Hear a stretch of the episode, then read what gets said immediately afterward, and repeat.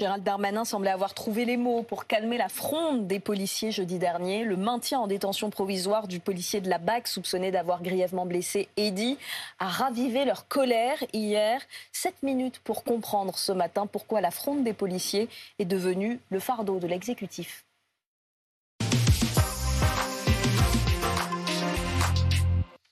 Et on en parle avec vous, Rudy Mana. Bonjour, vous êtes porte-parole du syndicat Alliance Police euh, Région Sud. Alors, vous avez été reçu par Gérald Darmanin il y a quelques jours maintenant. Est-ce que ce qui s'est passé hier, cette décision, euh, eh bien, change les choses pour vous? Vous étiez satisfait? Est-ce que c'est encore le cas? Écoutez, hier, euh, la décision d'hier, euh, elle, frappe de plein fouet euh, les policiers de trois sentiments. Le premier sentiment, c'est l'incompréhension. L'incompréhension devant notre collègue euh, resté en détention provisoire. bien, bien, que nous, ayons, nous, avions assez peu d'espoir, il faut le reconnaître, mm. mais, mais on espérait quand même que, avec le fait qu'il parle à cette audience, il, il ait pu être libéré de cette détention provisoire. Le deuxième sentiment, c'est la colère. La colère parce que quand on est policier, et seuls les policiers peuvent comprendre ce que je vais dire aujourd'hui, on interpelle des milliers d'individus tous les jours, on interpelle des multirécidivistes, on interpelle des individus qui n'ont aucune garantie de représentation. Et pourtant, ces gens-là ne vont pas en détention provisoire pour des faits parfois aussi graves que ceux qui reprochaient aux policiers. Et le dernier sentiment, c'est le désarroi. Le désarroi de tous ces policiers de France qui ont l'impression aujourd'hui de travailler dans une insécurité juridique. Une insécurité juridique parce que quand on commence une intervention aujourd'hui, on se dit que soit on va être blessé, soit on va peut-être finir par la casse prison. Et ça, chez mhm. tous les collègues de France, croyez-moi, ça pèse. Vous, la semaine dernière, vous avez vu Gérald Darmanin, vous vous êtes parlé. Euh, il, a, il a dit qu'il se passerait des choses d'ici euh, la fin de l'été. Vous êtes à nouveau en colère, on fait quoi maintenant? Écoutez, on n'est pas, on, n'est pas en colère. Je, vous expliquais. Effectivement, on est en colère par rapport à, ce qu'on voit habituellement et, et, et, on est désespéré de voir que ce collègue est quand même resté en détention provisoire. Gérald Darmanin a fait preuve euh, à, l'égard des policiers d'un soutien total. Il a démontré qu'il comprenait la situation de policiers, il a démontré qu'il comprenait le malaise des policiers. Il y a des orientations qui vont être données. Euh, je crois qu'il s'est engagé pour des protections fonctionnelles, des protections juridiques, pour le, les garanties de salaire pour tous les policiers qui vont vivre cette situation. Et puis, il va falloir parler d'un sujet majeur, il va falloir mettre sur la table un sujet majeur. C'est est-ce qu'un policier doit être placé en détention provisoire quand il est dans l'exercice de ses, de ses missions ça, c'était, c'est l'article 144 du Code de procédure pénale. J'espère qu'on pourra poser ce débat sur la table et que les parlementaires pourront en parler en toute sérénité euh, et, éventuellement voter un texte qui va dans notre sens à l'Assemblée nationale. Justement, qu'est-ce que vous répondez, euh, euh, Patrick Vignal, député Renaissance de l'Hérault? Bonjour, vous êtes avec nous également. Vous avez entendu ce que vient de dire Rudy Mana. Il espère que les parlementaires se saisissent très rapidement de ce dossier. Il compte sur l'exécutif, mais aussi vous, le législatif, pour aller très vite sur ce sujet. Écoutez, moi, j'ai souvenir d'avoir rencontré Rudy Mana, d'avoir rencontré Rudo euh, Bartocchetti pendant la crise des Gilets jaunes. La police, ça fait longtemps qu'on l'a lâché, cette police. Vous savez, le quotidien d'un policier aujourd'hui, pendant le terrorisme, on les applaudissait, on les aimait. Aujourd'hui, ils sont hués, ils sont caillassés, ils ont du mal à habiter dans les villes, ils ont du mal à dire à leurs gamins qu'ils sont policiers.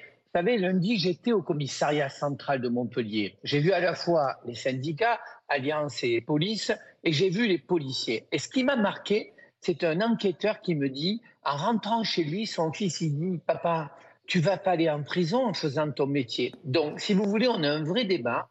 Beaucoup, beaucoup a été fait en démarrant par Gérard Collomb, puisque j'avais déjà fait une mission, moi, qui était police, justice, prison. C'est une chaîne de continuité. Sauf qu'aujourd'hui, cette société, et je pèse mes mots, monsieur Audebert, cette société ne crée plus de liens. Nous sommes en train de crever du manque de liens entre le politique, l'habitant, entre la police, la justice, entre la police et la prison et le milieu carcéral. Patrick Vignal, on a quand même le sentiment que l'exécutif a du mal à choisir entre prévention et répression. Écoutez, madame, c'est exactement ça. Vous savez, je, porte une loi sur la médiation sociale. Je demande qu'il y ait la mise en place de 7000 médiatrices et médiateurs. Parce que, je vais vous le dire, mais peut-être que Rudy Manin dira le contraire, On ne pourra plus remettre la police de proximité dans les quartiers. Certains quartiers, on a du mal à y rentrer. Dans, dans certains quartiers, il faut y rentrer avec cette police de percussion qui est la BAC à un moment donné, parce que vous recevez des frigos sur la gueule. Parce que moi, j'ai fait des nuits avec la BAC de Montpellier. J'ai fait ces nuits où j'ai vu le quotidien. Donc, si vous voulez, pour moi, la société, c'est l'éducation, on a renforcé. Enfin, quand même, quand vous avez des gamins de 14 ans tout seuls la nuit, que font les parents? Alors, vous avez des parents qui sont responsables et qui accompagnent, c'est très mhm. peu. Vous avez des parents qui ne peuvent pas accompagner leurs enfants. Moi, j'ai des femmes dans certains quartiers qui m'ont dit Monsieur Vignal, mon gamin a 15 ans, rendez-moi service, mettez-le en prison. Donc, ces familles, il faut les accompagner. Donc, il faut de la prévention spécialisée, il faut des femmes et des hommes formés dans la médiation. Et puis, la police doit être dans la partie répression. Mais allons plus loin. À Montpellier, madame, la prison de Villeneuve-la-Maguelone, elle est à 200% d'utilisation. Une cellule de 9 mètres carrés, vous n'avez pas trois prisonniers, vous en avez cinq. Donc moi, je veux reconnecter la police et la justice. J'entends Patrick Vignal, mais j'aimerais quand même poser une question à Néla Latrousse qui vient d'arriver sur, euh, sur ce plateau. Néla, ce que nous dit Patrick Vignal, c'est que cet entre-deux, en fait, il est assumé de la part de l'exécutif. C'est vrai ou, euh, ou en fait l'exécutif ne sait pas sur quel pied danser sur cette question? Ah non, on, est, passé en tout cas euh, en une semaine de la profusion euh, de prise de parole euh, à l'économie de mots sur cette question. Alors oui, il y a les vacances du gouvernement et du président de la République qui jouent sans doute un peu, mais pas que. Il y a aussi l'impératif, et on nous le dit assez clairement du côté de, la majorité, de ne pas rallumer les braises de, la contestation, c'est le premier point, et puis surtout de ne pas relancer aussi le bras de fer police-justice avec cette injonction impossible, celle de devoir choisir un camp, impossible dans un état de droit quand on est garant des institutions de choisir l'un au détriment de l'autre. Mais c'est vrai que euh, l'exécutif et Emmanuel Macron au premier chef se retrouvent face à une équation euh, assez insoluble et j'irais même presque une forme de malédiction régalienne qui le poursuit euh, depuis 2017. Les enjeux de sécurité considérés comme son talon d'Achille en réalité depuis son élection parce que les oppositions qui portent ce, ce procès y voient un l'occasion de raviver le traditionnel clivage droite-gauche et puis surtout c'est pour elles l'occasion de pointer ce qu'elle qualifie de, de d'absence de, doctrine. Alors on se souvient, si on refait le, film il y, a, quelques années, euh, en 2020, Emmanuel Macron qui demande à son ministre de l'Intérieur de l'époque, Christophe Castaner, un travail pour améliorer la déontologie des forces de l'ordre avec euh, suspension chez des, policiers en cas de, je cite, soupçon avéré de, racisme. Il y avait déjà eu une fronde à l'époque. On avait eu ces images de policiers qui avaient jeté leurs leur menottes euh, à terre, des forces de l'ordre qui avaient estimé avoir été lâchées, alors qu'à peine un an auparavant, à peine un an auparavant, au moment des Gilets jaunes, euh, l'exécutif leur apportait un soutien euh, inconditionnel. Et puis derrière, l'affaire Michel Zecler, Emmanuel Macron qui évoque chez nos confrères de Brut les violences policières, qui revient sur ses propos un peu plus tard, le lancement du Beauvau de la sécurité.